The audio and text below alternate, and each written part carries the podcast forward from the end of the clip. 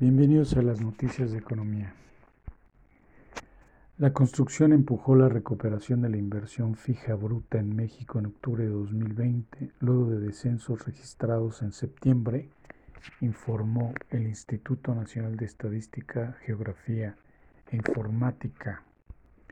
Los gastos realizados en maquinaria y equipo de origen nacional e importado, además de los de construcción, y medidos a través del indicador de la inversión fija bruta crecieron 2.8% real en octubre de 2020 frente al mes de septiembre cuando cayó 2.9%.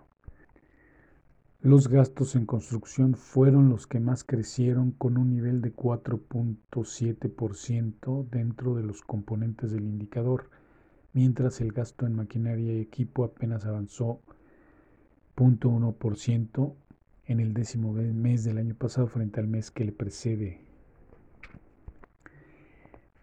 La construcción residencial lideró el crecimiento con un empuje de 5.1% en octubre de 2020 y la no residencial creció 1.4% en relación a septiembre. A pesar de este crecimiento, la recuperación ha sido lenta y no ha regresado a niveles previos a la pandemia. En la parte de maquinaria y equipo, el mayor crecimiento corresponde a la compra de maquinaria, equipo y otros bienes importados con 1.5%.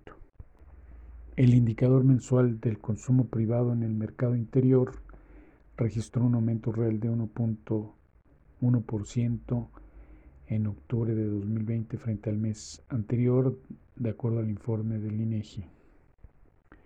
Por componentes, el consumo en bienes de origen importado creció 2.5% y en bienes y servicios de origen nacional avanzó 0.9% en el décimo mes del año.